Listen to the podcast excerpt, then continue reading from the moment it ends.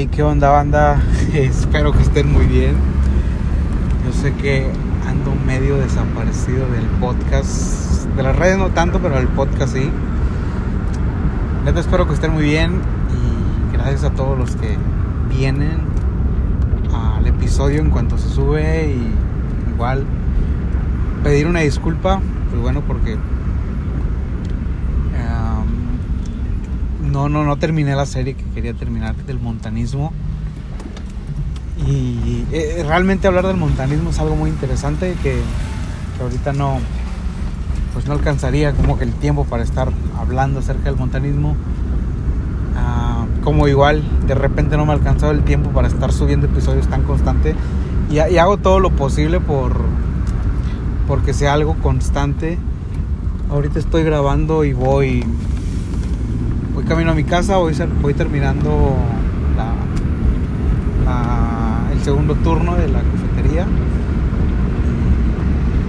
Y, nada, voy, dije voy a aprovechar para, para grabar algo y subirlo porque yo sé que pareciera como que me desaparezco, pero no, trato de estar lo más constante y, y cualquiera preguntaría, ¿a poco no hay tanto tiempo para para estar subiendo episodios. Bueno, a veces sí, a veces no.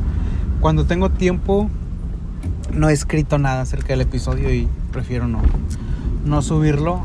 Y cuando, a veces cuando me queda más tiempo en la mañana, prefiero estudiar un poco o leer. Y a veces no es tanto lo que quisiera subir, pero estoy, estoy estudiando otras cosas y cosas así. Y ahorita que voy rumbo a mi, bueno, en la casa de mis papás, no, dije voy a, voy a aprovechar para, para subir algo y no sé, he estado estudiando he estado estudiando mucho acerca del del cristianismo primitivo. Una, una persona me recomendó leer un libro que se llama Historia del Pensamiento Cristiano tomo 1 son tres tomos y luego me di cuenta que el mismo autor llamado Justo López, perdón, Justo González, tenía otros tomos acerca de la historia de la iglesia y se me hizo muy interesante el primer tomo que estoy leyendo. Yo creo que todavía no lo llevo ni a la mitad. Pero no deja de ser interesante todo lo que he estado leyendo y estudiando. Últimamente ha estado muy presente en mi, en mi mente, en mi corazón, todo lo que tiene que ver con, con el cristianismo primitivo. Ah, tal pareciera que, se han extinguido los cristianos reales o los cristianos ah, de primera generación parece que el pensamiento, las formas todo eso del cristiano de primera generación se ha extinguido. Y, es algo que me ha estado haciendo mucho ruido, ¿no? el corazón, el pensamiento. Ah, a la par estoy leyendo un libro que igual me, recomendó este amigo, que se llama Cuando el cristianismo era nuevo. Y es inquietante, honestamente a mí me llena mucho de el hecho de pensar que tal vez, o tal vez como cristianos, bajamos el, ah, ¿cómo podría decirlo? Bajamos el nivel de cristianismo que nos dejaron esos cristianos de, de primera generación. Y cuando hablo de cristianos de primera generación, me refiero precisamente a aquellos discípulos que luego se convirtieron en apóstoles y ellos fueron los que causaron esta revolución, esta contracultura eh, del año 33 hacia acá. Y, y a este episodio, bueno, ya después de casi cinco minutos de hablar, a este episodio le he titulado cristianos originales. Y es que a veces pareciera que hablar de originalidad tiene que ver con con lo que con lo que usamos en nuestro exterior pero hablar de originalidad tiene que ver con lo que tenemos en el interior de hecho la palabra original tiene mucho que ver con volver al origen con ir al origen o tal vez aunque suene redundante con regresar al origen. Y, los que me conocen saben que no tengo problemas con muchas cosas, específicamente con nada que tenga que ver con ropa, con, tatuajes o con ese tipo de cosas. No tengo ningún problema con eso. Jamás diría que es antibíblico vestir de una forma o tatuarte o cosas por el estilo. Jamás, jamás diría que eso es antibíblico. Porque no, pues no lo es. La Biblia no lo menciona así. Pero sí me hace mucho ruido el analizar lo que hoy somos como cristianos y lo que aquellas personas de la primera generación o la iglesia primitiva eran como cristianos o, o cómo vivían su cristianismo. Y creo que muchas ocasiones nos sentimos originales en esta época, así como que pensamos que original es sinónimo de cool. pensamos que original es sinónimo de, de estar en la moda, eh, de cómo vestimos. Y, repito, no estoy diciendo que no vistas a la moda, vístetelo como más te guste, vístete a la moda, viste, viste como quieras, o sea, usa la ropa que quieras, que tengas y todo. Pero eso no es sinónimo de ser un cristiano original. Ser un cristiano original es ir al origen. Y si hablamos de ir al origen, tendríamos que hablar muy específicamente de cómo eran los cristianos de la época primitiva, los cristianos de, aquella época, los, los, apóstoles, que luego fueron discípulos.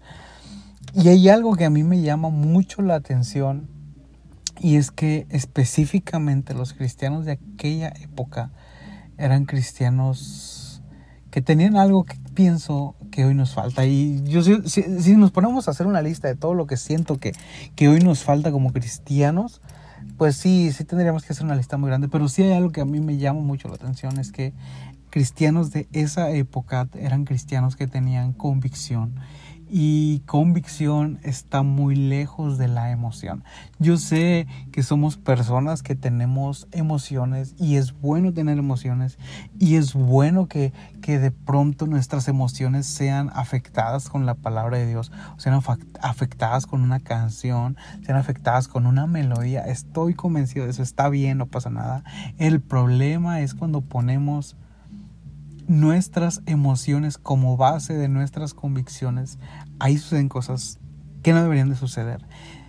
Yo creo siempre que los cristianos tenemos que tener como base nuestras convicciones. Porque si no hay convicciones, posiblemente tarde que temprano, todo lo que pensamos que hemos construido se va a derribar. Si construimos sobre emociones, tarde o temprano se va a derribar. Si construimos sobre convicciones, no habrá nada ni nadie que pueda derribar lo que hemos construido o lo que Dios ha construido en nosotros. Y si hay algo preocupante para mí e inquietante es que en esta época tenemos cristianos llenos de emociones pero no de convicciones. Y está bien si estás en una iglesia y sientes que todavía eres más emoción que convicción, está bien. Pero me gustaría que, que meditaras y que a partir de hoy pudieras modificar tu estilo y en lugar de vivir por emociones vivieras por convicciones. ¿Y a qué me refiero exactamente con esto? Si somos muy... Uh, si profundizamos un poquito en, la historia de los cristianos de la, de, la iglesia primitiva, fueron cristianos que estuvieron dispuestos no solamente a dar lo que tenían como bienes materiales, sino que estuvieron dispuestos entregar su vida por Cristo. Y cuando en la actualidad hablamos de entregar nuestra vida por Cristo, pensamos que es entregar nuestro tiempo solamente, pensamos que es entregar nuestros sueños, pensamos que es entregar algo material y no. En el origen, en los cristianos de el origen, entregar su vida era literal. Era literal porque sabían que en cualquier momento iban a ser ah, encontrados por el imperio romano, iban a ser encontrados por los soldados romanos y los iban a matar, literalmente los iban a matar. Uno de los personajes que a mí me llama la atención, dentro de muchos que ni siquiera conocemos sus nombres, uno de los personajes que me llama la atención, aparte de los discípulos, de los apóstoles, de cómo entregaron su vida es, es, la vida de Policarpo. Policarpo fue un discípulo del apóstol Juan y Policarpo era anciano cuando lo llevaron al matadero, cuando lo llevaron a exhibirlo y el procónsul le dijo a Policarpo, sabes que Policarpo, pues estás muy viejito, como siento hasta mal matarte. Eh, maldice el nombre de, tu Dios, maldice el nombre de Jesús, jura en nombre del emperador y, te perdono la vida, hombre, ya estás muy viejito. Y Policarpo, el discípulo de Juan, Policarpo de Esmirna, el, pastor de la iglesia en Esmirna, Policarpo ya siendo muy viejo, Policarpo dice unas palabras como yo no voy a negar a Cristo en esta etapa de mi vida. Es más, Él nunca me ha hecho un mal y yo no lo voy a negar. Y cuando lees a Policarpo en su, en su vida anciana ya, Policarpo tenía convicciones y, es que convicciones no es un tema de edades, convicciones es un tema de cuánto conoces a aquel que te llamó y aquel que sirves y aquel que dices seguir. Y Policarpo dice, ¿sabes qué? Yo no voy a negar a Cristo, yo no voy a, jurar en nombre del emperador. Tengo convicciones y convicciones me bastan aún para entregar mi vida. Y Policarpo, a, Policarpo le, le iban a cortar la cabeza.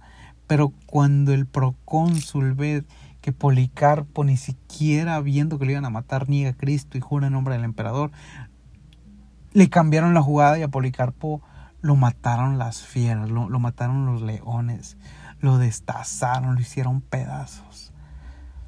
Solamente alguien que tiene convicciones, convicciones es capaz de ofrendar su vida. Solamente alguien que tiene algo arraigado en su corazón es capaz de ofrendar, ofrendar su vida literalmente por el Evangelio.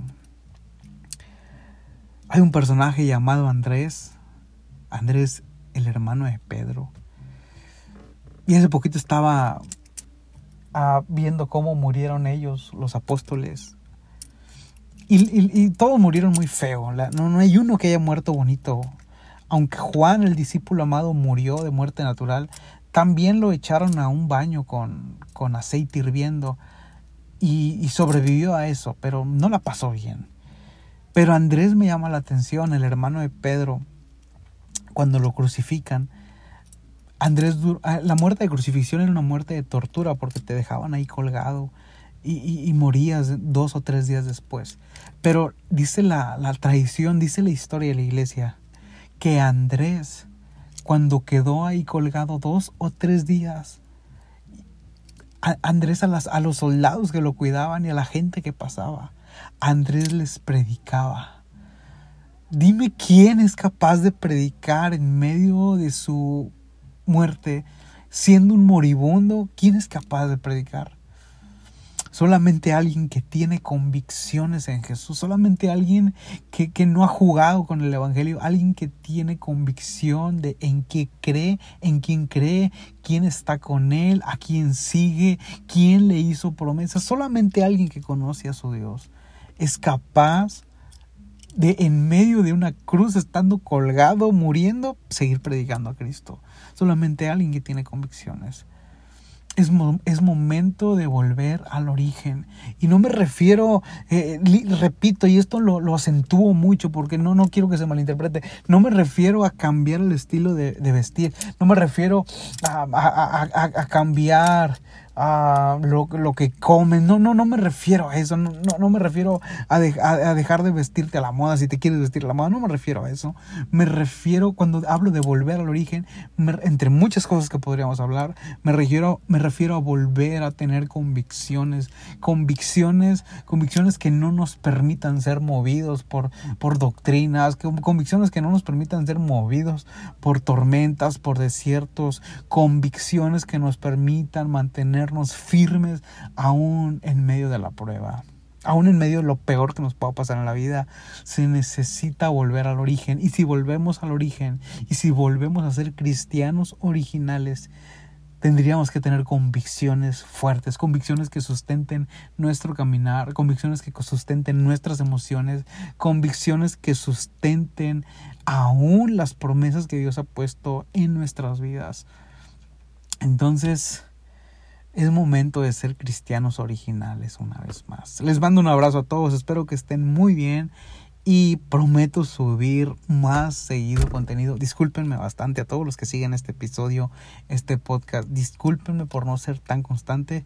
Ahorita llegué a mi casa desde hace como 7, 8 minutos y aquí estoy. Cuídense mucho, les mando un abrazo y prometo el otro martes subir algo. Pásenla muy bien y recuerden, es momento de volver al origen. Es momento y, esto lo traigo en mi corazón desde hace un buen tiempo, es momento de que el cristianismo ah, tenga un génesis en su vida. Es momento que volvamos al origen. Un abrazo a todos, tomen, a todos, a todos, ya me olvidé inclusive, a todos, tomen mucho café, pásenla muy bien y cuídense mucho, por favor.